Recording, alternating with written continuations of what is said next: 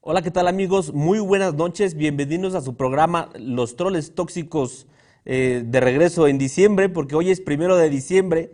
Hoy inauguramos el mes, ya se pueden poner suétercitos, así como el que trae aquí el doctor, ahorita lo van a ver, porque hoy se inaugura el día, digo, el mes en el que se pueden usar los suéteres navideños. Pero bueno, además de los suéteres vamos a tener mucha información porque Lalo Rivera, como ayer se lo dijimos, pues también hoy este, tuvo una nueva actitud, ¿no? Acá este, pavimentar camellones, dejarlos bonitos, etcétera. Vamos a hablar de Xochimehuacán y muchas noticias interesantes que tenemos el día de hoy. Luigi, ¿cómo estás, amigo? Muy buenas noches. Bien, Carlos Rocha, buenas noches a todos. Buenas noches, Héctor. Buenas noches, doctor. Qué gusto poder saludarlos. Vamos a estar hablando de muchísimos temas. También hablaremos de lo que fue la tarde de hoy en el AMLOFEST, el festejo de López Obrador por sus tres años al frente del gobierno de la República. De eso y más, Héctor Hugo. Así es, también vamos a hablar de Genoveva que ya empezó su gira del adiós, ya después de todo este relajo que se armó ahí en el PAN estatal, de que ya encontraron las urnas ahí robadas, ya les encontraron una, ya les encontraron creo que otras dos en estos días. Se va a poner bueno ese tema, pero bueno, quiero darle la bienvenida, ya nos hacía falta porque hasta en el rating andábamos medio medio abajo, pero pues ya está con nosotros el doctor Arturo Rueda. Doctor, bienvenido de nuevo. ¿Sabes qué? Tuve que venir ya de regreso por una simple y muy sencilla razón, no porque les faltara rating, que eso es evidente, sino porque dije, a ver, hay dos posibilidades. Una, regreso y vuelvo a transmitir, etcétera, etcétera. Dos, me muero y diario cambio. Me organiza un homenaje tan pinche como el que le organizó Cinco Radio a López Díaz. Y alguien dice unas palabras por Arturo Rueda y regalan unos pinches arbolitos para conmemorar mis 33 años de líder de la radio. Pero dije, no, a la chingada, yo me regreso, vuelvo a transmitir, supero mi operación porque yo no quiero. Imagínense que Nacho Mier sea el encargado de organizar mi homenaje y me organizo un homenaje tan pinche, tan pinchemente históricamente pinche, como el que Coral Castillo le hizo a López Díaz, porque yo me acuerdo que hasta antes de la pandemia, Cinco Radio, cada año se gastaba miles de pesos en una gran comilona anual donde iban todos los políticos, donde se festejaba que el 25 aniversario del programa, que el 26 aniversario del programa, que estaban ahí los gobernadores y los funcionarios. Y apenas mi López Díaz palmó hace una semana, o ya tiene dos semanas que palmó, una, semana que palmó mi Javier López Díaz, y le hacen ahí un homenaje todo pinche en la calle, cuando además Cinco Radio o HR tiene un auditorio, este, llegaron tres o cuatro radioescuchas nada más, no estuvo el gobernador, no estuvo el alcalde, no estuvieron los directores de comunicación social. O sea, ya muerto López Díaz, parece que Cinco Radio y, y, la empresa de la señora Coral les vale madre, o de plano a la empresa le vale madre hacerle el homenaje a López Díaz. Yo no entendí qué pasó hoy en la mañana en este homenaje tan pinche. El homenaje era para que claro, los enriqueció durante 33 años, porque si Cinco Radio tenía los convenios más grandes con el gobierno y tenía esa gran publicidad que tenía, era por López Díaz. No por esa pinche estación que sin López Díaz parece que ahora ya no vale nada, porque parece que dejaron al ese Alejandro Hernández Limón, ya nadie se para ni por accidente escucharlo, y a Luis Gabriel Velázquez lo dejaron ahí en el espacio de la tarde y no lo regresaron en la mañana. Entonces, para mí, en mi opinión, lo dice Arturo Rueda, redivivo, regresando, no, me, no seguía López Díaz, ya estoy aquí de regreso. ¿Qué pinche, tan pinche homenaje le hicieron hoy a Javier López Díaz? Así es, la mañana de este miércoles, porque el día de hoy cumpliría 33 años de transmisión interrumpida el programa Buenos Días con Javier López Díaz, eh, fue que la, la, la producción, los dueños de la empresa decidieron posponer una, una semana después el homenaje. Y lo hicieron en el estacionamiento, y en la colonia Las Hadas, todo el mundo lo ubica ahí en la zona de Plaza San Pedro. Este, en el estacionamiento, literal, ahí pusieron, están viendo ustedes, este, porque estuvimos ahí presentes, este, un templete, ¿no? Y, y ni siquiera discursos preparados. Hablaron todos los reporteros, ahí lloraron, la gente, a quien se encontraba por la calle, oye, ¿quieres pasar? porque en realidad no se llenó demasiado. No se llenó mucho. Yo le dije a nuestro reportero José Alberto, oye, güey, pues transmite. Dice, pero pues es que. Pues está bien pinche. Sí, eso dijo. Dice, no, pues ahorita mando unos videos porque la verdad, o sea, no, no, no, no entiendo qué es esto. Pues un homenaje muy pinche, en mi opinión. Yo lo que no entiendo, a ver, Héctor Hugo, explícame, he preguntado toda la tarde. ¿Qué pedo con los arbolitos? O sea, No, de verdad, cuando vea, yo me muera, no se les ocurra regalar arbolitos en mi nombre o para que digan, ¿No? cuídalos como si fuera Arturo Rueda. Cuida este arbolito como si fuera Arturo Rueda, porque no mames, nadie me va a cuidar. Bendito Dios, lo ¿Eh? cance- cancelé el pedido de los 500 arbolitos antes Y de- más si se los pides a Soldadote Armenta, le pides arbolitos de Soldadote Armenta, pues no mames. A ver, ¿qué pedo con los arbolitos? Alguien explíqueme por qué regalaron arbolitos en el homenaje a López Díaz. No se sabe si por Navidad o por el medio ambiente. Les han de haber regalado 500 árboles y han de dicho, ¿qué chingas hacemos con estos árboles? Y digan, ah, pues regálenlos de una vez. Si López Díaz regalaba Yo sillas, no no coincido árboles. con ustedes de que fue un homenaje pinchurriento. O sea, digo, fue muy sencillo. Porque digo, A ver, incluso. sencillo en mi pueblo es igual a pinche, Héctor No, Hugo. no, no, A ver, no, no, en mi no. pueblo sencillo ver, es igual a pinche. Por eso, pero es que ustedes están acostumbrados a la fatuosidad y el Ah, ostentosismo, güey. O sea, por claro. Yo me acostumbré a que reviva Puebla. eso. O sea, ¿qué querían? El gran homenaje, o sea, que estuviera el gobernador, que estuviera el alcalde. No, qué hueva. Claro, o sea, eso para ustedes, mire, yo te prometo que si todavía estoy el día que partas, yo voy personalmente a buscar Tú a estos citas al gobernador. Sí, y sí, tú sí. les vas a decir, a Rueda sí le gustaba la fatuosidad. Claro. El teatro A él, sí, principal o algo así. a él sí le gustaba la fatuosidad, No, por lo- favor. en el centro expositor lo voy a pedir el pinche centro expositor para hacérselo magnánimo. no, el, metropolitano. A mí me gusta O sea, el metropolitano, más- sí, está afuera. más- más- no, no, no. O puedes pedir el Parque del Arte, una carrera, Ah, la la- carrera la con carrera causa. Cambio Arturo Arturo Rueda, güey. Carrera Una Arturo carrera Rueda. con causa. O sea, 10 kilómetros. algo que haga escándalo, no, no, no, no, no, un pinche entrega de Por arbolitos. eso, pero a ver, mira, la, la familia lo dijo, la esposa de López Díaz lo dice allí, este, dio unas palabras y ella explica, ¿no? Sí, yo sé que mucha gente está enojado porque quería estar en el, este, en el sepelio, en el, cuando fue el entierro, y le dijo, pero pues este Javier no era así, él le gustaba todo lo sencillo, y dice, y por eso se hizo Ah, así. ya por eso. Y por, Y ya eso, por eso. A ver, espérame, pero el Pero homenaje, tamalero, nada. el homenaje, Ándale. ¿Dónde quedó el A tamalero? ver, el tamalero. Permítanme, permítanme, gritones. El homenaje fue para que estuvieran los radioescuchas, güey. No fue para que fuera el gobernador, ni fuera Lalo, güey. No ni fuera ningún, ningún medio de comunicación. Pues está bien. Pero para eso hicieron el homenaje, para los radioescuchas, para que estuvieran ahí, para que compartieran con su equipo. Nada más. No era la fatuosidad de las que ustedes están acostumbrados. Si no era político. O sea, Yo no, creo, ¿qué querían? pero- Que, que hicieran guardias de honor. O sea, huevo, No, güey. no, no, Poner la, no, no, la no. bandera nacional, todos hacer tu guardia así, güey. Carlos El- Martín, Valerio, Va- Car- todos. ¿Dónde estaban ¿Dónde Carlos estaban? Martín y No Valerio? fueron. Tanto que lloraron. ¡Ay, mi hermano López Díaz! Por eso, se fue, pero ahí lo dijeron, era ¿Qué? un homenaje para compartir con los radioescuchas. Pero no con la fatuosidad que ustedes. otro. Eso deja dudas si va a haber otro. Yo no creo que haya otro. Pues no, ya si no va a hubieran haber otro. hecho un... Por eso lo van a resumir y ya se olvidó y ya. Pero ¿por qué se olvidó? 33 años. O no sea, a ver, no mames. Es co- y No luego vale. dicen, no, es que el gran homenaje es que a la cabina de radio de cinco radio le vamos a poner licenciado Javier No, López Díaz. Héctor de Hugo, te encargo, por favor, que a mi oficina, cuando yo me muera, mi oficina se llame Doctor Arturo Rueda, por favor, la oficina No, el Doctor set, Arturo Rueda. el set. Sí, el set, el ok. No, el set que se llame, le van a poner escribir así con letras de oro en el frontispicio.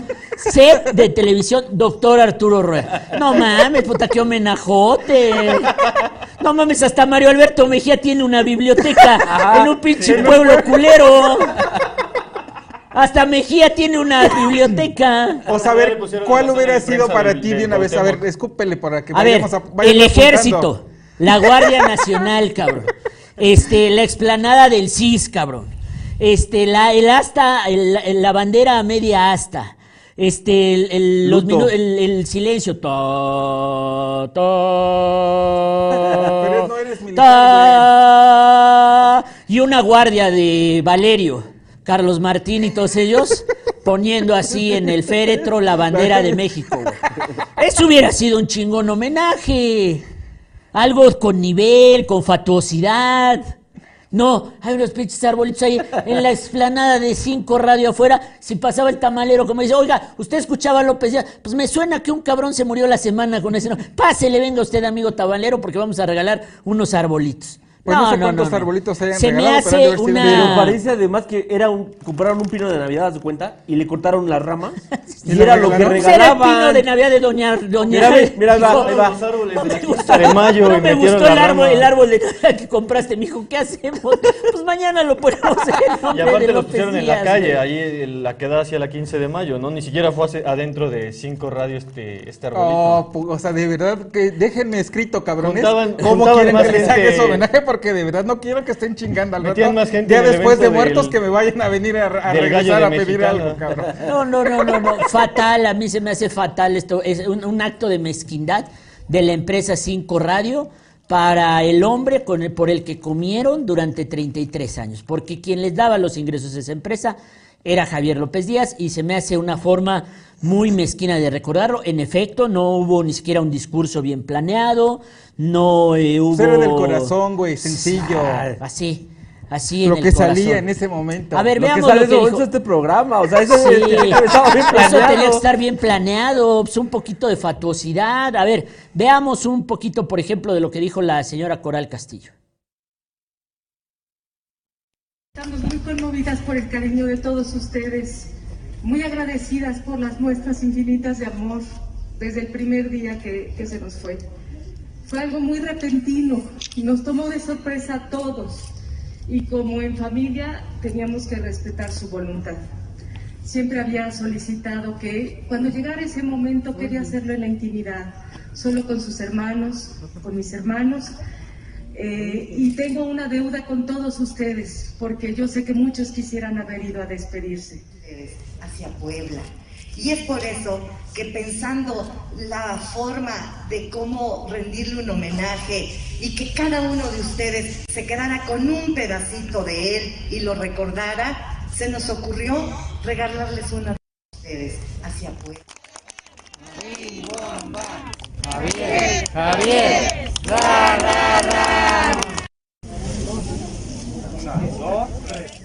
Doctor, no tiene nada que ver con Javier López Díaz los arbolitos, fue una ocurrencia de la señora Coral el regalar los arbolitos, digo, ya está claro, pero por eso les digo, me dejan por escrito, yo haré lo propio, digo, a mí me vale madre el que me hagan o no, pero me dejan ustedes por escrito, si es necesario, qué quieren hacer, quieren un evento fatuoso, sin problema, les hacemos su evento fatuoso, ¿sale? A mí en la Plaza de la Victoria, por favor. Ok. A ti te va a hacer el del Oxxo, el del Oxxo, Héctor va a decir, oye, ¿dónde está ese muchacho que No, yo quiero que 150 pesos cuando al me día"? lleven, yo solamente les voy a, Ah, no le- mames, ya le dije dos me duele la cosas al operación, doctor. no. Cuando me lleven al panteón quiero ir en una de esas donde llevan las cervezas, ahí en medio mi féretro en medio de un chingo de cervezas, que me bajen con unas cuantas y que mi lápida sea de una lata, o sea, media lata de cerveza.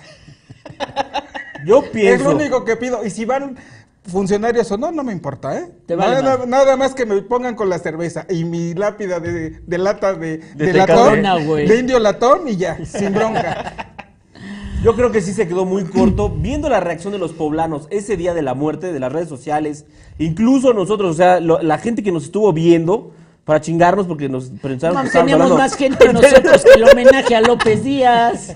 O sea, viendo Ah, todo no, cómo la gente se volcó y que todo el mundo sabía, o sea, hasta, hasta fue un momento nota nacional, yo creo que sí merecía algo más grande. Y lo que hicieron ahorita fue, pues abre el garage aquí y aquí los metes. Exactamente, abre el garage y aquí pues, hay que pasen dos, tres cabrones. Muy mal, y ¿sabe qué mal, peor, por quién? Por Valerio y por Carlos Martín, porque se supone que ellos eran los herederos, eh, mi hermanito, mi compadre, lloraron al aire y todo eso, y no pueden exigir que se le haga un buen homenaje. Bueno, a lo mejor le van a hacer ellos un homenaje con toda la fatuosidad del mundo. Pero Pues, aunque sabían que era sencillo y que no le gustaba. Yo esperaría que Juan Carlos Valerio, con ahora que es el hombre que domina los medios de comunicación de Puebla, y que Carlos Martín, que seguramente heredará una parte importante del, del auditorio de López Díaz, pues ya de una vez este, pasen a eh, tratar de organizarle algo un poquito más digno a su amigo, porque se ve que la empresa le valió madre completamente. Dijeron, no mames, ya nos quitamos el pinche sueldote que cobraba el López Díaz aquí, este, sigamos adelante, ¿no? Muy mal, muy mal, mi censura absoluta para eh, la empresa. Eh, veamos otro tema. El tema del día de hoy eh, tiene que ver con una historia trágica, porque cuando yo empecé, empezamos a darle seguimiento a la historia, Esto me recuerda a un capítulo de Nosotros los Pobres, porque en la película de Nosotros los Pobres y compadre Infante lo único que se demuestra es que a los pobres siempre les va peor de lo que ya les va mal en la vida y siempre les va peor. Y aunque tienen rayitos y destellos de esperanza, la gente que desafortunadamente en este país tiene menos oportunidades, siempre acaba sucumbiendo a este, yo no sé si mal fario, mala suerte o qué.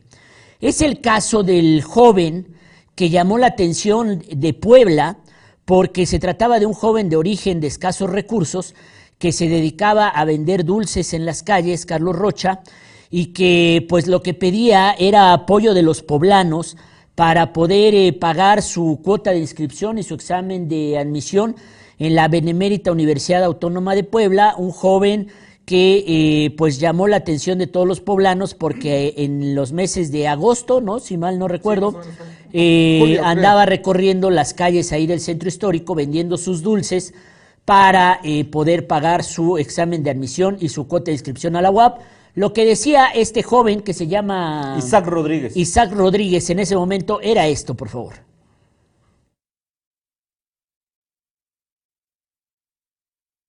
Alonso. El día de hoy me encuentro aquí enfrente de Catedral. Este, planeo venir los días viernes, sábados y domingos para también, ahora que empiecen mis clases, no entorpecer como tal mi estudio. Les comparto la alegría de que ya logré este, pagar mi póliza de inscripción y ahorita sigo vendiendo mis bolsitas de dulces para poder pagarme un cuarto cerca de Seúl que me permita encontrar también un trabajo y ya yo ir solventando mis gastos. Si Así es, estas imágenes que fuimos entrevistando ahí porque estaba parado en las calles de Catedral en este lapsus en los que el examen de admisión a la UAP, etcétera, eh, Isaac Rodríguez, lo menciona el doctor, vendía sus dulces. Ya después nos enteramos, bueno, no después, el día de hoy nos enteramos que Isaac, porque nos dijo su mamá eh, María de Lourdes Alonso, que él era el principal sostén de la casa, o sea, era el hijo mayor y además de lo de los dulces, porque bueno, la UAP es pública, no es tan cara, pero además él apoyaba a su casa este, con, ah, la apoyaba económicamente, obviamente. Y bueno, de estar en la calle, etcétera, así, y en medio de la pandemia, pues a Isaac le dio COVID. Fue la primera de esta historia trágica de Isaac, pues le dio COVID y cayó enfermo en el hospital después de que había entrado este, ya a la UAP, ¿no?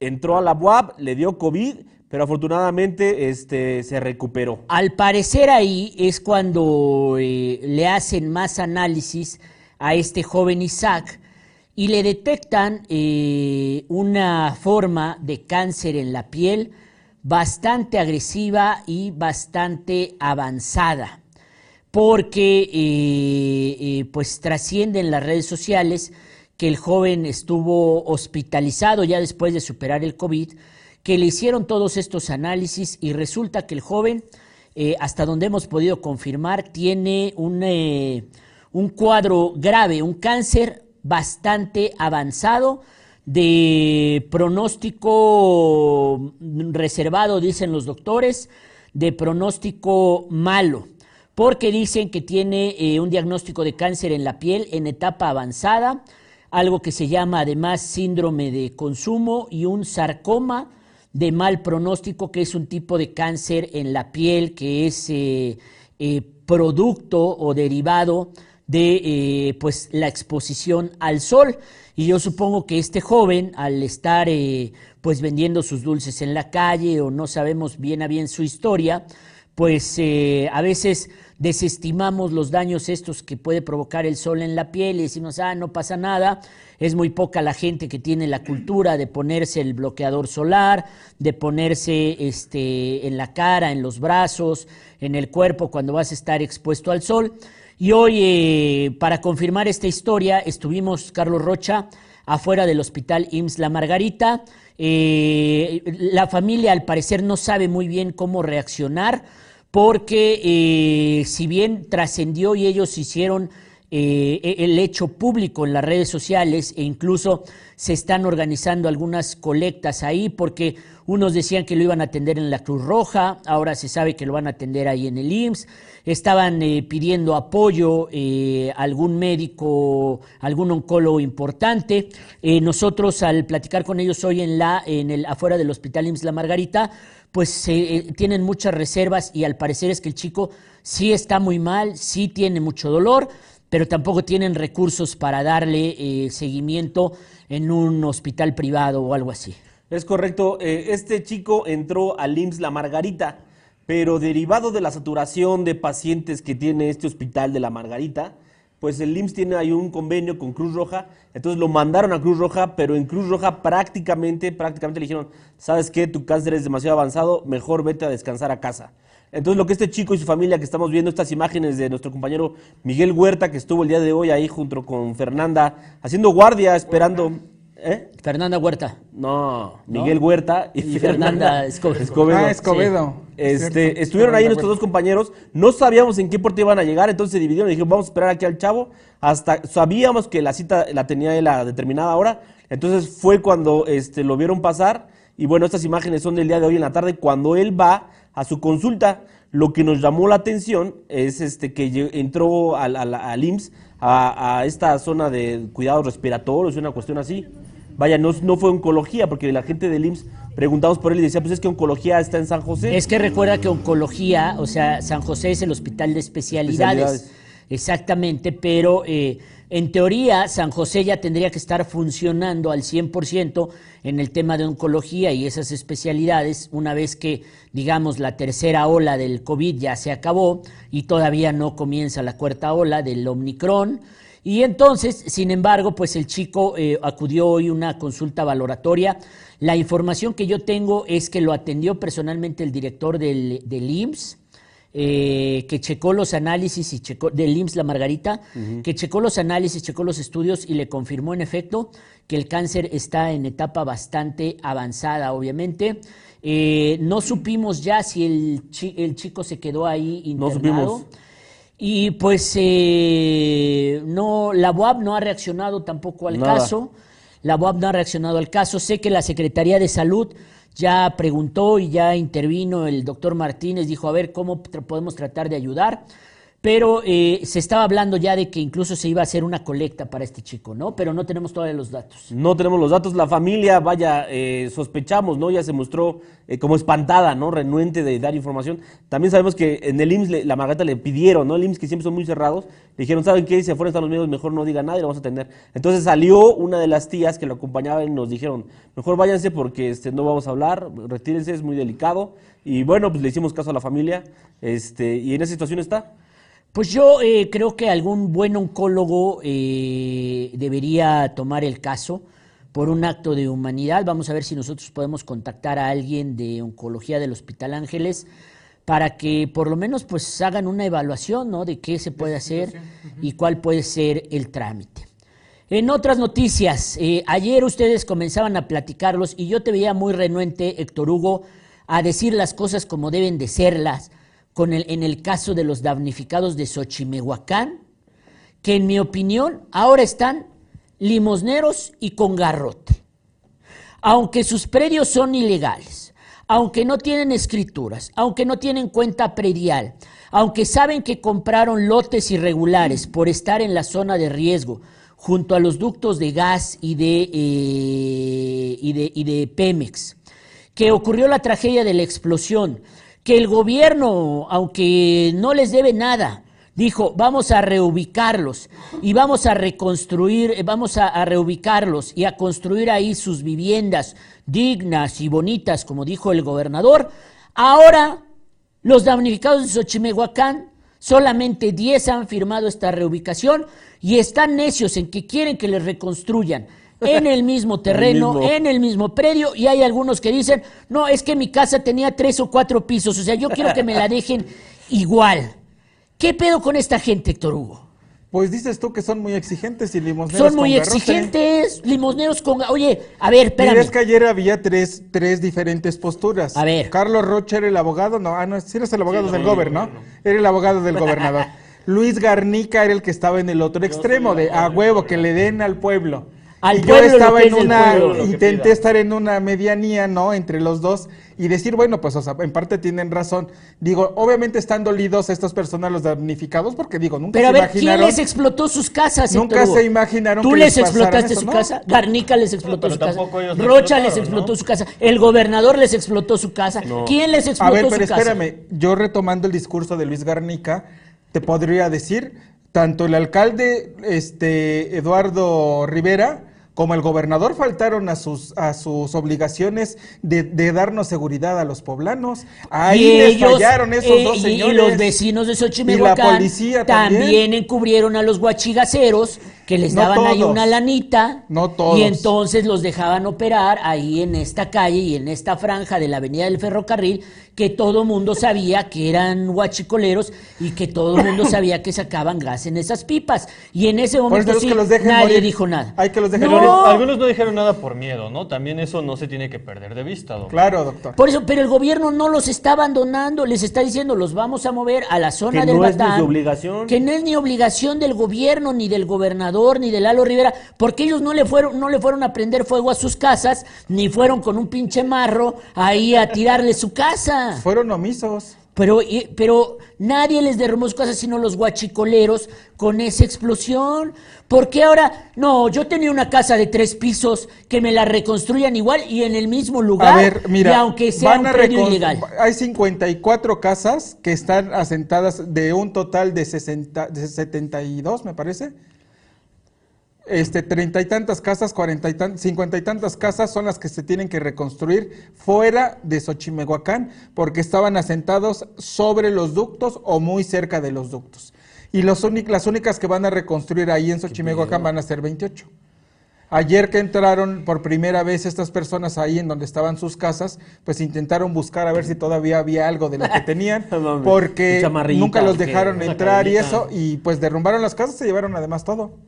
Ahora, a ver, veamos un poco de lo que dijeron estas. eh, Hoy. ya dijo el gobernador hoy. Hay una abogada ahí que tenía su casa de tres pisos. Pues sí, pero ¿quién le manda a la abogada a construir tres o cuatro pisos en un predio que es ilegal? que ni siquiera van a poder demostrar que tenían escrituras o una cuenta predial y además Ayer se- llegaron con cuentas prediales. ¿Eh? Ayer llegaron con cuentas prediales. sí, Sí, señor. pero no tienen escrituras Tenían cuenta predial. Pero no dijiste tienen predial escrituras. y la tenían. Pero no tienen escrituras. Son predios que ya lo dijo hoy el gobernador. No se puede meter un peso de dinero público en la reconstrucción Ah, en de eso ahí. tiene toda No la razón. Sí. O sea, yo lo único que digo que me pongo del lado de la gente es que pues es obvio que están dolidos, es obvio que pues ellos quieren recuperar su patrimonio. O sea, imagínate de la noche a la mañana, o sea, en unos cuantos minutos se quedaron sin nada. Oye, pero. A lo mejor de- sí, digo, es, un- es muy exagerado el agarrar y decir, no, yo no me quiero ir a vivir hasta allá, porque digo, finalmente, pues sí, si te, ahora sí que si quieres el apoyo, recibes lo que te ofrecen Pues y sí. no, no está uno para exigir, digo, ahí sí también puede ser Casas esa de situación. 110 metros cuadrados le va a construir el gobierno. ¿no? 80. No, De 110. 110 metros. eh, ¿El terreno? 110 metros cuadrados el terreno y. 80 de construcción. 80 de construcción Hasta porque patio. tiene una. Ni tú tienes cisterna, cabrón, y ellos les van a hacer Cisterna, su cisterna de 3 patio. mil litros y van a En tener su no patio hay y su cochera. Tú ¿Qué- ni siquiera tienes una cister- cisterna. qué es una cisterna? ¿Qué es ¿Qué es una eso? Cisterna? Ni siquiera tú y esos cabrones Haz ven cuenta que es un tinaco granote, pero enterrado. Es un rotoplas, pero enterrado. ¿Y qué es un tinaco? En héroes tampoco hay tinacos. Es de ver. verdad, en héroes no hay tinacos, güey. Pues entonces les llega el agua a presión. Qué, Claro. qué, qué buen De trabajo bomba. de agua de Puebla, cabrón, dilo así. Y bien caro, deja tú. Oye, una parte importante de la conferencia de la mañanera, y es una de las dos que llevamos mañana, es que resulta que dijo Lalo Rivera, dijo, no, dice, Protección Civil ya pasó a informar a más de 200 casas que están en una zona de riesgo. Ah, qué bueno. Yo dije, ah, cabrón, o sea, 10 años después, ¿cuánto tiempo tiene Ariza como titular de la prote- de Protección Civil en el municipio? Y, y ahorita ya está pasando a decirles, oye, tu casa está en zona de riesgo, Ya ¿eh? está chambeando el señor. Ajá. Ya se puso a trabajar. ¿Qué no ves que se gastó dos millones de pesos en su Atlas En de el riesgo Atlas, al ¿no? final? Ah, dijo, ah, sí, cierto, aquí están en riesgo, ¿verdad? Voy a ir a tocar. Dice Alfonso Javier Bermúdez, existe una figura que con cualquier contrato catastro te daba una cuenta predial omisa, que de ninguna manera acreditaba la propiedad, pero se hace con el fin de recibir los servicios públicos. Por eso tenían una cuenta predial. Ah, Yo mira, vi que llevaron hasta escrituras. Dice Sánchez Bedo, hola, buenas noches, troles compartidos. Ariel Hernández, ¿de dónde está el secretario de Salud del Estado? Ya te dije que ya intervino, sé que ya intervino el secretario de Salud del Estado. A ver, veamos qué es lo que decían ayer los, eh, hoy, Ah, ayer. no, ayer, ayer. Ayer los vecinos. Ayer los Porque hoy vecinos y hoy qué dice el gobernador. ¿Cómo? Sí, hoy ya lo retiraron. Se- llegaron ayer por la tarde, rompieron ahí el cerco que había de seguridad en esta llamada zona cero, donde derrumbaron todas las casas, e entraron a la fuerza estos vecinos y empezaron incluso a delimitar sus terrenos y pusieron sus casas de campaña porque decían ellos que no se iban a ir. Bueno, pero con el... Pero hoy en la madrugada, pues con el frío y frío, todo sí, eso, claro. mira, vámonos. Y con el pinche frío que está haciendo, se les Y llegaron quitaron- como 200 policías, pues yo también me- dio hasta más frío les da de verdad Con- y con dijeron, permiso. pues vámonos mejor. A ver, esto es lo que pasó ayer, Ayer. eh, cuando estos eh, damnificados de Xochimehuacán eh, rompieron el cerco. Veamos. Porque, pues, ve usted, ¿a dónde vamos a vivir? Estar arrimado a casa ajena, pues no. Y así queremos que pues, el gobernador se ponga la mano en su pecho y nos ayude con nuestras casas. No queremos mansiones, aunque sea unos tres cuartitos para ya venirnos a. a Aquí se encontraba acá. su vivienda. Acá, sí, acá. Él nos prometió que iba a construir, nos estamos Sí. esperando su ayuda porque Estamos el gobierno esperando su ayuda. dijo que nos iba a ayudar a construir, estamos esperando su ayuda de él. Y es la hora que mire, A otro día de la explosión, a otro no día. tenemos noticias. Oímos en la tele que sí se iba a construir las casitas. Ahora salen que no, que nos quieren mandar a ver, sabe por dónde. Las niñas aquí están estudiando. Están estudiando. Allá sí hay escuelas, bueno, y si no, esto. Mi hijo pobre se fue a luchar a otro lado para traernos de comer. Y lo que le pedimos al gobernador y al gobierno, queremos que el gobierno pues nos ayude aquí a hacer nuestras casitas. Qué bueno que no quieren mansiones, estaba de más. Pero hoy eh, Leonor Vargas en la conferencia mañanera del gobernador reveló que ya son 10 los que sí Ya aceptaron firmaron, firmar claro. la reubicación. ¿10 de 64? ¿O de No, creo que son 63? más porque les digo que son 54 los que. No, no, que ayer, hoy que Leonor. Vargas dijo que son De 10, esos, sí, 10 los de que ya aceptaron. 54. Ajá, 10 de 10 de 54 que 54 tienen que, que mover. ya aceptaron eh, la reubicación, ¿no? Sí. Y entonces eh, tenemos eh, 44 vecinos que no quieren irse de Xochimehuacán y que quieren que les eh, reconstruyan en el mismo predio que ya sabemos es ilegal. Es lo A que ver, estaban haciendo ayer midiendo. y este estaban es mi terreno. Aquí, estaba mi recámara. Este es mi terreno, aquí estaba mi recámara. A ver, pues que culpen a los guachicoleros. A ver, los guachicoleros No son los que tienen la ¿a quién culpa. A, culpar si no hay detenidos, Doc. La fiscalía no ¿Cómo? ha detenido Pero a nadie. dijo a un Higuera. Bernal que ya iba muy bien Van la muy bien, investigación. Y le hizo. Como rockstar. Va, va bien, Papá. papá. Ustedes tranquilos, papá. Para antes de fin de año ya cayó alguien, papá.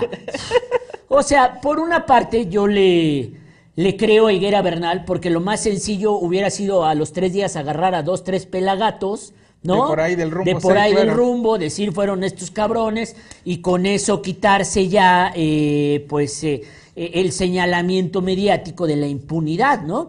Que es lo que hubiera hecho Moreno Valle y Víctor Carranca, detener a dos, tres cabrones. todos madreados, ¿no? Ajá, todos madreados fueron estos, los encierran, dicen que fueron ellos y a los dos, tres años salen y no, pues no eran, pero ya nadie se entera de eso. El hecho de que no haya eh, detenidos, pues es grave por una parte, pero por la otra también, Higuera Bernal está demostrando que pues hace investigaciones, ¿no? Y entonces dice, no nos adelantamos. lentas. Pero es que lo que, nos, lentas. lo que nosotros nos un parece un poco raro, por no decir sospechoso, porque digo, sería muy cruel decir eso, que en el caso Tecamachalco, no hombre, mira, sabía hasta que había un güey parado y que los estaba esperando para matarlos. Posición de tiro. Y en cambio aquí, mira, esta es la declaración que hace. Y huye, además, como es costumbre, ¿no? Bueno, pues está Que, esperando es para en dar el papel, resultados. en el papel de un fiscal creo que es lo mejor, ¿no? Porque digo, no puede hablar de ningún caso porque pues es comprometer la investigación. Oye, pero a ver, es como Pero, lo que... eh, digo, o sea, sí. o en uno sí, o se escoge unos donde sí, en donde Pero- condena a él y ya casi casi quiere emitir hasta la sentencia, y en otros, mira, o sea, Oye, pero a ver, tampoco se puede negar que Higuera Bernal es un cabrón que hace su chamba. Hoy Giles estoy seguro que ya tiene diabetes. Después de que le cayeron los fiscales en el comité directivo estatal, no querían que hicieran diligencias y acabaron encontrando uno de los 33 paquetes autorrobados. Hoy me platicaron que casi casi se pela, güey, por una barda ahí que tienen que darle estacionamiento Sí, al otro lado que imagínate, casi han de haber dicho, no hubo escalera "Ah, para este que se Bernal aventara". jamás se va a meter al tema del pan. Llegan los ¡Ay! y encuentran además uno de los paquetes autorrobados. Pues imagínate. A ver, terminamos con el tema de Xochimehuacán. Para mí, personalmente, a ver, pongan lo que dijo la directora del DIF, Leonor Vargas, donde hace referencia a que 10 de estos damnificados ya aceptaron la reubicación y entonces quedarían otros 44 sin aceptarla y que son los que están exigiendo que les reconstruyan en el mismo terreno sus tres o cuatro pisos que dicen que tenía su vivienda y que además pues no se quieren salir de la zona de Xochimehuacán. Veamos. con su permiso, eh, gobernador que tenemos a 10 personas que ya firmaron la aceptación de reubicación de sus viviendas. De igual manera, ya nos firmaron seis personas eh, con la aceptación de reconstrucción, es decir, ahí en sitio se eh, hará la reconstrucción de sus viviendas.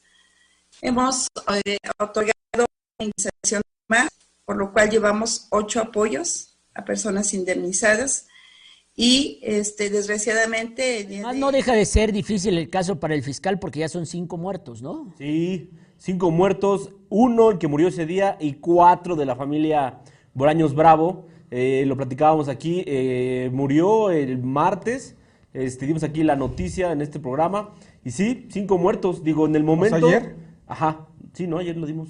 Este... Sí, sí, güey. Sí, ¿Por qué me güey. cuestionas? Sí, Si güey. se lo dijimos el martes, pues por eso como la si gente fuera no se jueves quiere, hoy, güey. por eso la gente no se quiere porque el barrio lo respalda. Va a llegar allá al matán. No, es que debe de ser difícil, o sea, digo, no es fácil este tratar, o sea, sobrellevar esta situación porque les digo, o sea, en unos segundos se quedaron sin casa y sin patrimonio. Sí está cabrón. O sea, como sea, aunque hayan estado en, en una zona prohibida o lo que sea, finalmente era gente que ya tenía por lo menos dicen 15, 20 años en esa zona. Está súper cabrón, pero también, el, ¿qué gobierno te construyó una casa si la culpa no fue tuya?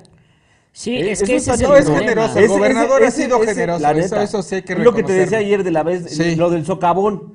¿Qué necesidad tenía el gobernador de construir la casita para esta familia? sí ha sido generoso el Y gobernador. Sí, entonces, gente de Xochimehuacán, les de- los troles les damos este consejo. Ya no mamen. Eso cómo lo interpreto. O sea, ya no mamen. O sea, el gobernador se está viendo buen pedo, les están ofreciendo todas las facilidades para la reubicación. Las casas van a tener, ya las detallaron, tres recámaras, hasta su cisterna de 3 mil litros. Héctor Hugo no sabe lo que es una cisterna. Ni un y ustedes ya van a tener una cisterna. Entonces, ya bájenle dos rayitas a su, a su desmadre, ¿no? Eh, por otro lado, Y son los menos los que hay que están exigiendo. Digo, ahí veíamos dos o tres personas que son las que realmente están exigiendo que les hagan ahí su casa, ¿no? Oye, un caso que no entendí muy bien, Carlos Rocha, explícame, porque estaba yo en mi convalecencia. El caso de las dos mujeres que parece ejecutadas, pero en realidad hoy parece un tema pasional. Estuvo muy cabrón, doctor, porque fue en la madrugada, ahí en esta zona de San Miguel Espejo, que ya está pareciendo tiradero de cadáveres. Esa zona ahí junto al panteón de San Miguel Espejo, en ese territorio entre Puebla y Amozoc, este, pues ya van varios eh, cadáveres que van a tirar ahí. Y el día de hoy, pues amanecimos, porque fue de madrugada, con dos mujeres, eh, no hay imágenes, porque fue muy de madrugada. Desafortunadamente ni siquiera las fuentes este, ministeriales de CIMEFO ni policía, nadie nos pudo pasar, pero pues sí, desafortunadamente dos mujeres aparecieron, ya sabes, ¿no? Los bultos eh, encobijados, amarrados, se le veían a los pies a las personas. Entonces la primera instancia, pues dos, dos encobijados, pero ya conforme fue avanzando la información, este, se supo que eran dos mujeres y después pues salió la información de que tenían una cartulina, un letrero ahí que decía que esto les pasa que se mete con casados. Lo cual está muy cabrón, pues es un crimen pasional, pero con una ejecución a, do- a dos mujeres. A O sea, mejor o sea, las yo dos no sé si con el mismo casado. fue trío, no sé, no tengo idea. Pero el asunto es que a mí lo que me llama la atención es quién es con quién se metieron, pues, para que para hacer Para ese que tipo- llegaran a eso, para claro. llegar a eso, ¿no? Digo, eh, el asunto ya de envolverlo en cobijas, amarrarlo y dejarle una un- una De cartulina acuerdo a la información de nuestra reportera, estaban amordazadas y tenían signos de violencia. Sí, no, está O sea, muy que cabrón. fueron torturadas. al Seguimos parecer. con esta violencia de la cual hemos hablado aquí, de Juan el Decapitador y todas estas Va- cuestiones. Va, esca- va escalando, ¿no? Va escalando, exactamente. Va escalando la violencia en. Puebla, ¿no? El nivel de ejecuciones, la manera en que los torturan. Vaya, o sea, antes lo mataban, lo tirabas y ya. Pero se toman la tarea de, de, de este. De, ¿Cómo se llama? De torturarlos, luego todavía amordazarlos, de amarrarlos. Cortarlos en poner- pedacitos cortarlos como en- como el, el otro cabrón, sí. Y todavía una pinche cartulina vas y lo pones, oye, ya para que sirva de ejemplo, ¿no? ¿Qué nivel de violencia?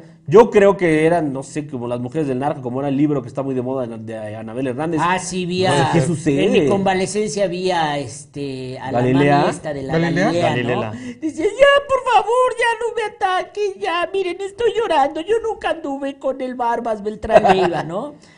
Eh, bueno, hoy fue el AMLOFest, el festejo de Andrés Manuel López Obrador por cumplir tres años de haber tomado protesta como el gran presidente que es en este país. Lo hace el mismo día en que se anuncia otro incremento al salario mínimo, ahora en esta ocasión de eh, 22%. Y entonces eh, yo creo que a los fifís no alcanzan a entender por qué Andrés Manuel llega a su tercer año con un 68, 67, en algunas otras encuestas 70%, ese no es el AMLOFES de hoy, ¿eh? Eh, en las encuestas de aprobación. Y la explicación es muy sencilla. Ustedes, mis queridos eh, televidentes, no lo entienden porque los beneficios de López Obrador no les llegan. Pero para el resto de los mexicanos, el crecimiento salarial en lo que va del sexenio de Andrés Manuel López Obrador, ahorita a ver si buscamos el dato, por favor, ¿cuánto ha subido el salario mínimo? Creo que dijeron 70% en total. 70% ha Sí. subido a lo largo del sexenio el, eh, el salario mínimo en este país. Es decir, el salario diario para el próximo eh, 2022 va a estar en 172 pesos el día. 172 pesos el día, que son más o menos 5 mil pesos mensuales. 5 mil 100 pesos mensuales, a ver, son ciento, ¿qué? 127, ¿no? Por eh, 127.5 por 30 días. Lo mínimo que puede, 172, perdón. 172 pesos. Ah, subió 30 pesos. Punto prácticamente. 5 por Ahí está. 30 días. Estamos hablando de que lo mínimo que puede ganar una persona en este A ver, país a esa. partir del próximo año son 5.170 pesos al mes.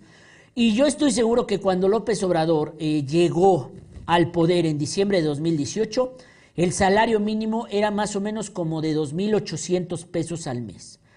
Así es que, ¿quién puede negar el beneficio a millones de mexicanos solamente con el incremento del salario mínimo? Y eso no le gusta a los empresarios fifís, o sea, yo, porque ahora hay que pagar más sueldos y ganar menos en la empresa, claro. Eso no le gusta a los que están detrás de la pantalla, porque como ellos no viven con salario mínimo, dicen, "Pues, ¿qué es eso de que se aumente el salario mínimo? Pues, ¿Qué? ¿A poco hay en este país quien gane el mínimo? Pues ¿saben qué? Hay millones de mexicanos que ni siquiera ganaban el salario mínimo y que hoy el salario mínimo sea, sea de 5.175 pesos, cuando yo estoy seguro, a ver si puede buscar eh, producción el dato, de cuánto era el salario mínimo cuando en diciembre de 2018, que yo estoy seguro que eran, ¿como qué? 113 pesos más. Como 113 pesos al mes, como 2.800 pesos, es un avance astronómico en el bolsillo de los mexicanos más pobres y, pobres y mexicanos más vulnerables. 88 pesos, Si era de menos de 100, sí. no seas mamador. Sí. O sea, prácticamente se ha, se ha duplicado más de 88. Nosotros 88 170. Y No, pero en zona libre. 172. ¿Cuánto? 88.36. A ver, cuando llegó Andrés Manuel, un mexicano, el salario mínimo era 2.650 pesos. Y hoy es casi, sí, mira, ahí está, diciembre de 2018, 88.36. Y hoy es 172 pesos. Prácticamente se duplicó el salario mínimo. ¿Cómo es que la gente no quieren que mame a Andrés Manuel López Obrador Claro, otros seis años. y que se vuelquen en el AMLO Fest? Seis, y seis. que llenen el centro, el zócalo de la Ciudad de México con 200, 250 mil personas. Yo, podrán ustedes decir lo que sean, fifís, pero no mamen, o sea, el incremento del salario mínimo es histórico. Y yo sé que para la gente fifí esto no representa mucho, porque ellos ganan dinero de a montones. Y la otra cosa que se decía era si se iba a hacer un Sheinbaum Fest, o sea, si iba a ser como el, el destape, El destape. De, de Claudia Sheinbaum. Bueno, eso lo dijo nada más Ricardo Monreal. Pero ahí Ardilla. estaban los dos. A lo mejor el ardor de Monreal es que eh, sí estaba Ebrard y sí estaba Sheinbaum ahí ¿Y él no? en el... eh, él no, claro que no. Él no estaba, pero Sheinbaum sí estaba y Ebrard sí estaba. ver, pónganlos en que son las dos por favor. cartas del presidente. Entonces, yo, señoras y señores, pese a todo lo malo que ha podido ocurrir en este tres años que llevamos de gobierno de Andrés Manuel López Obrador, Estás muy agradecido. Pese a los más de 600 mil muertos por la pandemia, pese a lo que unos llaman militarización del país, yo lo que digo es que Andrés Manuel le ha cumplido a la gente que votó por él masivamente en 2018. Y fifís, no esperen que Andrés Manuel les cumpla. Y hoy dijo Andrés Manuel, yo tengo un sueño, un sueño de que cuando yo acabe el sistema de salud sea como el de Finlandia. Y me parece que es un sueño legítimo. Ojalá y lo logre. Ojalá Y no lo deje en sueño, ¿no? Pero yo, en mi opinión, creo que Andrés Manuel le ha cumplido a la gente que votó por él. Y los fifís están que se los lleva la chingada, pero las encuestas son claras. 64% la que menos le da de aprobación Andrés Manuel, 70% de aprobación en el país, y ahora viene el tema de la revocación de mandato, y después viene el 2024, y entonces todo indica que la cuarta transformación goza de cabal salud, señoras y señores. Ya acabé mi... Este era el discurso que iba a en el festo hoy, Sí, pero ya dije, no Excelente. Lo... ¿Lo ha hecho bien o lo ha hecho mal? Digan ustedes. No, no, yo coincido totalmente contigo, Oh, doctor. Totalmente. No, yo creo Vaya, que- hago tuyas, mis, tus palabras las hago mías. ¿Qué- ¿Quién es esa viejita, güey? ¿No eres tú? con peluca. Soy yo con peluca. Mira, yo creo que, hay que, o sea, como dices, finalmente las, las clases media, media, yo creo, y alta, pues no le tienen mu- mucho que agradecer al presidente Andrés Manuel, pero sí la gran mayoría y el grueso de los mexicanos, que son los beneficiarios de los programas y de las acciones que está haciendo el presidente. Como digo, hoy lo vemos con el tema del salario. Y digo, la verdad a mí sí me, no me deja de, ¿cómo se dice? De sorprender el hecho de que siga, o sea, tres años y que siga teniendo la misma aprobación, o sea, de 60 a 70, ningún presidente lo ha hecho, ¿no? De hecho, al segundo año es cuando empiezan a caer todos, pero a este Andrés Manuel increíblemente creo que hasta ha subido más, porque me parece que su calificación más baja había sido de 58, 59, ¿no? 56 llegó por ahí, 56 llegó en el momento más eh, crítico de la pandemia, en abril, marzo esa del año pasado, ¿no? Contagiadero ahí en el Zócalo. El, es el, era el este, Omicron Fest, ¿no? Están diciendo. Garnica, ¿qué piensas? Yo difiero un poco eh, por lo que se está viviendo actualmente. De nada sirve caray. que se aumente el salario Caray. mínimo si la inflación no te da para acceder a la canasta básica, ¿no? Digo, es un principio básico de la economía. Y bueno, es el único pero que yo le pondría en el tercer año de Andrés Manuel, el tema de la inflación. A ver, explícanos, por favor, este... Bueno, actualmente la inflación. Mi carnica. Me quedé en, el segundo semestre de finanzas días y me ahorqué yo solito, pero, pero voy a recordar un poco de lo que estudié. No. Eh, bueno, actualmente la inflación está por arriba del- del 7%, 7%, ¿no? O sea, el aceite si antes te costaba 37 pesos, hoy está un poco más caro, como en 45 más o menos. La gasolina anda La en gasolina, 22.50 promedio, To- O ¿no? sea, prácticamente toda la canasta básica ha aumentado en También las son últimas fatuos, semanas. son fatuos por para el la tema de la, gasolina. por el tema de de la de inflación. Jamaica, pues sí. Oye, eh, no todo ha Tú, subido. Carlos Rocha, espérame, nos falta Yo creo, eh, antes de que llegara AMLO, el, el salario mínimo estaba considerado como una unidad de medida. O sea, cuando ibas a la cárcel o una multa así, tienes que pagar tantos salarios mínimos y no se había contabilizado el- el- la remuneración real de un trabajador, ¿no? Creo que lo que hizo López Obrador es este reconocer el esfuerzo y dejar de quitar esa unidad de medida como, bueno, el salario como una unidad de medida y ahorita ya le da el salario digno. Lo que sí, honestamente, se me hace, pues es una medida un poco populista, que lo haga justo en el día de hoy, así como que, órale, eh, ya después todos me aplauden. Eso yo lo es veo... el calendario de la Comisión de Salarios Mínimos, Rocha. Es una casualidad, ¿no? Nadie lo planeó así. No tienes por qué tener esas suspicacias. Es, es el calendario, así lo dice la ley. Hoy se tiene que anunciar el nuevo salario Pero a mínimo. ver, los poblanos, ¿qué tanto le tenemos que agradecer a Andrés Manuel? Llevamos esa Porque nota- aquí en Puebla no hay ni obras. No, no, bueno, pero a ver, en el caso del salario mínimo, uno de cada tres poblanos se va a ver beneficiado. O sea, el A ver, a ver, 30%. a ver, a ver, a ver, Es un tema difícil porque hay muchas variables. Yo te diría, Héctor Cruz, por ejemplo, tenemos que agradecerle al presidente López Obrador que lento, pero llegaron las vacunas. Ya somos el Ah, pero llegaron a, Puebla. Por eso ya pero somos. súper tarde, además. Bueno, pero Yo ya estaba a de irme a otro Llegaron. estado. ya somos el séptimo estado o octavo estado, leí en Diario Cambio, con mayor población, sí. eh, Vacunado. cuatro millones de poblanos ya tienen por lo menos una dosis y hoy Oye, pues ya se acabó la, el programa. Estaría cabrón que no tuviera, y estuviéramos mañana vacunados. de manera inédita van con los adolescentes de 15 a 17 Sí, años. sí, ya van, empieza. a, van, eh, van a empezar la, la vacunación con los jóvenes de 15 Por eso, 17 para ver dónde están las obras que nos traía Peña Nieto. ¿Dónde está el segundo ¿Cuáles piso? obras? ¿Dónde están los Las obras que se robaba Moreno? Valle, el ¿Dónde segundo están? piso, el tren turístico, Concesionadas. todas concesionadas, Ahí sí, todas fíjate. para hacer ricos a sus amigotes ricos. Ahí estoy, ahí sí estoy No. contigo, que haya obras en fatuosas, fastuosas y fatuosas. Oye, más fatuoso que el segundo piso. Que Pero eso además está bien. lo construyeron así y todos los días este es un desmadre ya circular por abajo A ver, y, y claro. hay una intención para que te subas por arriba del A segundo ver, piso ya te lo todos los dijeron. días. El, ir, el usar el segundo piso no es un gasto, es una inversión. Ah, no, pues ni madres. Si yo quiero ir por abajo, ahora me chuto 40, 50 minutos para ir por A ver, abajo. pero es que sabes algo, Arturo, por, o sea, como ahorita sales, o sea, nunca salías, me imagino, nunca pasabas por esa zona, güey. Siempre, Siempre ha un sido un desmadre, sí. toda la vida, Sí, sí. con segundo y sin segundo, siempre ha sido un desmadre porque es la zona en donde salen los trabajadores de Volkswagen. Entonces hay horas, pico, que te quedas ahí 40 minutos.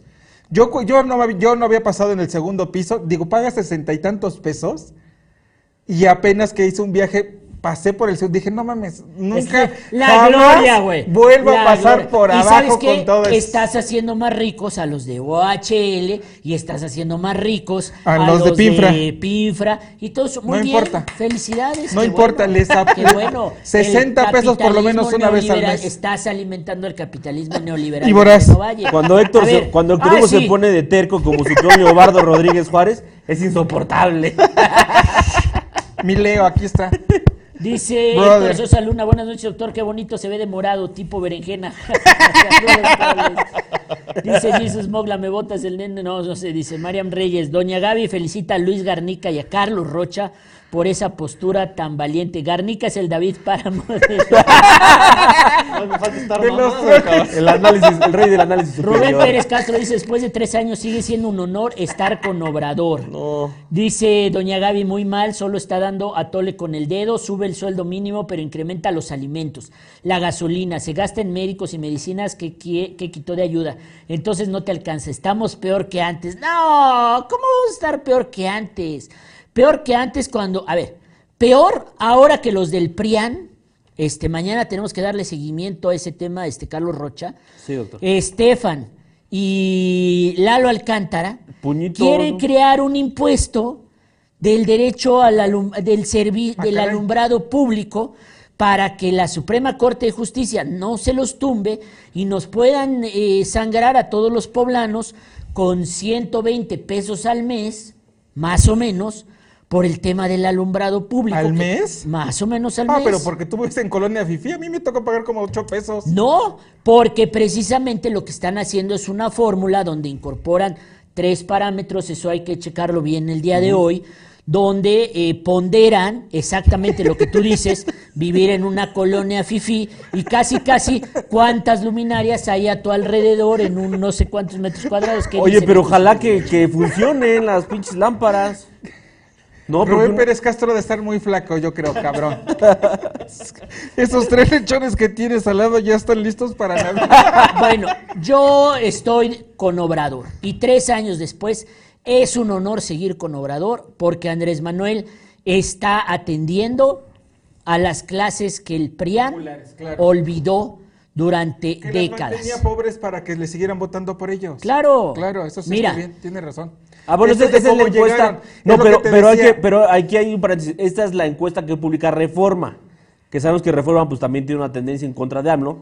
Y por eso este, Le rebaja, le rebaja. Exactamente, exactamente. Le da su mochadita a Andrés Manuel del 58% O sea, de eh, todos en la mitad de su sexenio. Estaban bien, Estaban estaban, bien. chingones. Ahora resulta que Cedillo, después de la crisis del 95, era Estaba un chingón. 60, sí, claro. 60% de aprobación. No mames. Fox, después de que era un pobre pendejo, ya tres años en la presidencia, ah, era un chingón, 58% Fox, fíjate que no creo que haya estado tan alto, pero tampoco muy bajo. ¿eh? Digo, digo, Cedillo tienes toda la razón. Después de la crisis del 94. Sí, ahora resulta que era un chingón. Ah, No, no, no, no, no, a otro Calderón perro. 52, mm, también. No mames, Peña 39. Qué horror. Entonces, Lord Peña. Lord Peña. No, bueno, Lord Peña ni quien lo pueda salvar. Yo creo que es un honor estar con Obrador. Por supuesto, no hay nada perfecto, ni nadie perfecto Claro. cuando se trata de política, De política. y de cosas públicas, y ni siquiera en la vida personal. Uno luego en la vida personal descubre que estaba rodeado de cucarachos y no lo sabía. Entonces, son cosas que pasan en la vida. Nada es perfecto, nadie es perfecto.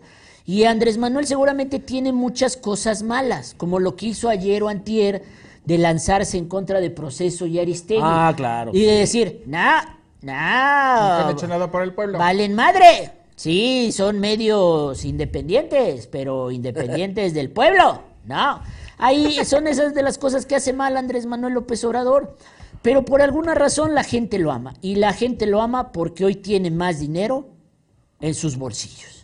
Así de sencillo. Entre el apoyo este, entre el apoyo tal, entre la beca, entre la subida del salario mínimo, etcétera, etcétera, etcétera. La gente no sé si viva mejor, pero por lo menos no vive ya tan peor como vivía constantemente en los tiempos del PRIAN y de las devaluaciones. Pues digo, ahí el Ceneval, el Coneval, Coneval. dice otra cosa, ¿eh? Bueno, a ver, hay más pobres, eso sí es cierto, pero es una consecuencia de la pandemia. Y Andrés Manuel no inventó la pandemia, ¿no? Claro. O sea, Andrés Manuel, o sea, todos los países del mundo cayeron sus economías, todas las, en todos los países del mundo la clase media se vino para abajo, pero cada país tiene sus estrategias de reactivación económica y la estrategia de reactivación económica de Andrés Manuel es muy sencilla, terminar sus grandes obras, ¿no? Que es el Tren Maya. aeropuerto, el tren Maya y el eh, Dos dos, Bocas. bocas. ¿no? Yo creo que ese es su, dice Rubén Pérez Castro, 68% de aprobación según el Universal al viernes 26 de noviembre. A ver si pueden localizar esa nota, este, eh, producción. ¿Qué no me gusta de Andrés Manuel López Obrador? Precisamente eso, su, su tendencia a la rijosidad y a pelearse con medios de comunicación que no tendrían todos. por qué estar ni de un lado ni del otro, ¿no? Pero es, eso es propio de la 4T, ¿no? Yo ¿Pelearse? conozco a varios gobernantes que se andan peleando con los medios. Digo, a mí por eso no me sorprende ni me parece raro, lo veo aquí en mi pueblo. Es el manual. Pues lo que pasa es que, como diría Andrés Manuel, su pecho no es bodega, ¿no? O Ese es del Universal. Ahí está. Ajá.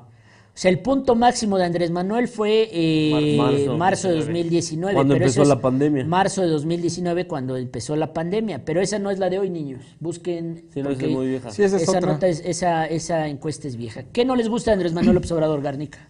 Como ya decías, Doc, que se está peleando con todo mundo, con la UNAM, con los empresarios, con la prensa. No sé si hasta con Beatriz Gutiérrez Müller en la casa también se ande peleando. Es que la verdad muy no seguido, lo sé, entonces, pues sí, pero es una buena Anda muy razón. león el Sí, presidente. no, o sea, con todo el mundo se anda peleando, eso no me gusta y a lo mejor en unos meses este, se cambie de nombre, ¿no? Él ya lo dijo, tiene que cumplir el abasto de las medicinas como papitas sabritas. ¿eh? Él ya lo dijo, él ya lo prometió y bueno, Yo espero que pueda cumplir esa promesa porque hay mucha Algo así gente dijo, que ¿verdad? necesita las Eh, medicinas. ¿Por qué? ¿Por qué las Coca-Colas y las Sabritas llegan hasta el último rincón del país Sí, y las mejor ejemplo. Oye, pero tiene no? razón, con el tema de las medicinas tiene toda la razón en decir que ya tienen que estar en el, o sea, tienen que abastecerse, porque mira, ya acabó la pandemia. Ya hay producción de medicinas, o sea, ya no hay escasez ni nada de eso. Y resulta que en ningún lado este, había medicinas, o por ejemplo, Sí, este ¿no? tema de los tratamientos contra el cáncer, que, que también Hubo este, hubo un desabasto total y sigue habiendo un desabasto en los hospitales. Lo hemos visto aquí en Puebla con el Hospital del Niño Poblano, que luego algunos padres salen ¿no? a reclamar y a decir no lo, que no existen los tratamientos. El gobierno del estado hasta eso se ha visto muy bien porque ellos han comprado ya también los tratamientos y no esperando a que les llegue de la federación. que salir y eso sería. Lo que a mí no me gusta del presidente, que a veces es muy terco. Durante dos años, no, viejito. Siempre hay, sí, sí hay medicinas, no todos lo tienen, no son los fifís, nomás me atacan. Y mira, lo Vol- bueno es que ah. tarde, pero se dio cuenta, Hasta digo, a medio camino se dio cuenta de que no había y quiere poner y quiere corregirlo. Hasta Gatel le dijo golpistas a los niños con cáncer, o sea... Sí, claro, o sea, digo, Bueno, esas sí terquedades, las que pasan dices, de no, lanza. Sí, sí. ¿no? Muy bien. Este, Rocha.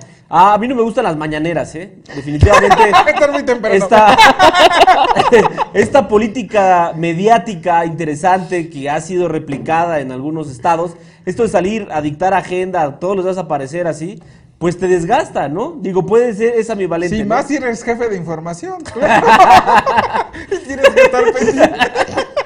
No, o sea, es, es claro que es una estrategia de, mediática, pero a ver, si vas a salir todos los días, pues entonces también aguántate, ¿no? Te expones todos los días ante la opinión pública y claramente es una manera de, de- de dictar línea, eh, porque todo el mundo sabe que lo que vas a decir pues va a ser nota, pero entonces si ya vas a, a estar saliendo, pues entonces aguántate cuando venga este, la contra, ¿no? Porque también te expones. Dentro de la mañanera, pues obviamente también, o sea, ya, ya sabemos que todos los lunes sale Profeco. Todo, y es como una sección ya, ¿no? Eso es un programa. Los lunes Profeco, los martes Gatel, los miércoles Vilchis. Y entonces así se van. Entonces creo que eso, esta estrategia mediática eh, se desgasta, ¿no? Cansa a la gente. Y no, pues ya, o sea, que le baje. Pues yo lo veo cansados a los Yo, medios. Un sí, día no. y otro le tumben o un día y otro lo alaban. También. Y, y la gente yo creo que no está tan familiarizada con la mañanera, ¿no? Solo se van con los extractos que pueden llegar a cachar en algún portal informativo o en alguna página de fanáticos de la 4T, o sea, es, es- la mañanera no es como un termómetro, digamos, bueno, yo no lo siento así, ¿no? Muy bien, pues terminamos el programa de hoy. Ya estoy de regreso. Ya me, ahora sí siento que me lleva López Díaz. Por favor, no me hagan un homenaje tan pinche como a él. ¿sí? Gracias, Luis. Garnica. Gracias, doctor, buenas noches a todos. Gracias, Carlos Rocha. Gracias a todos, bienvenido Doc. Gracias, Héctor Hugo. Gracias a todos, buenas noches. Gracias por cubrir mi ausencia a los tres. Gracias a todos ustedes y a los que me preguntaron y me llamaron. Adiós, hasta luego.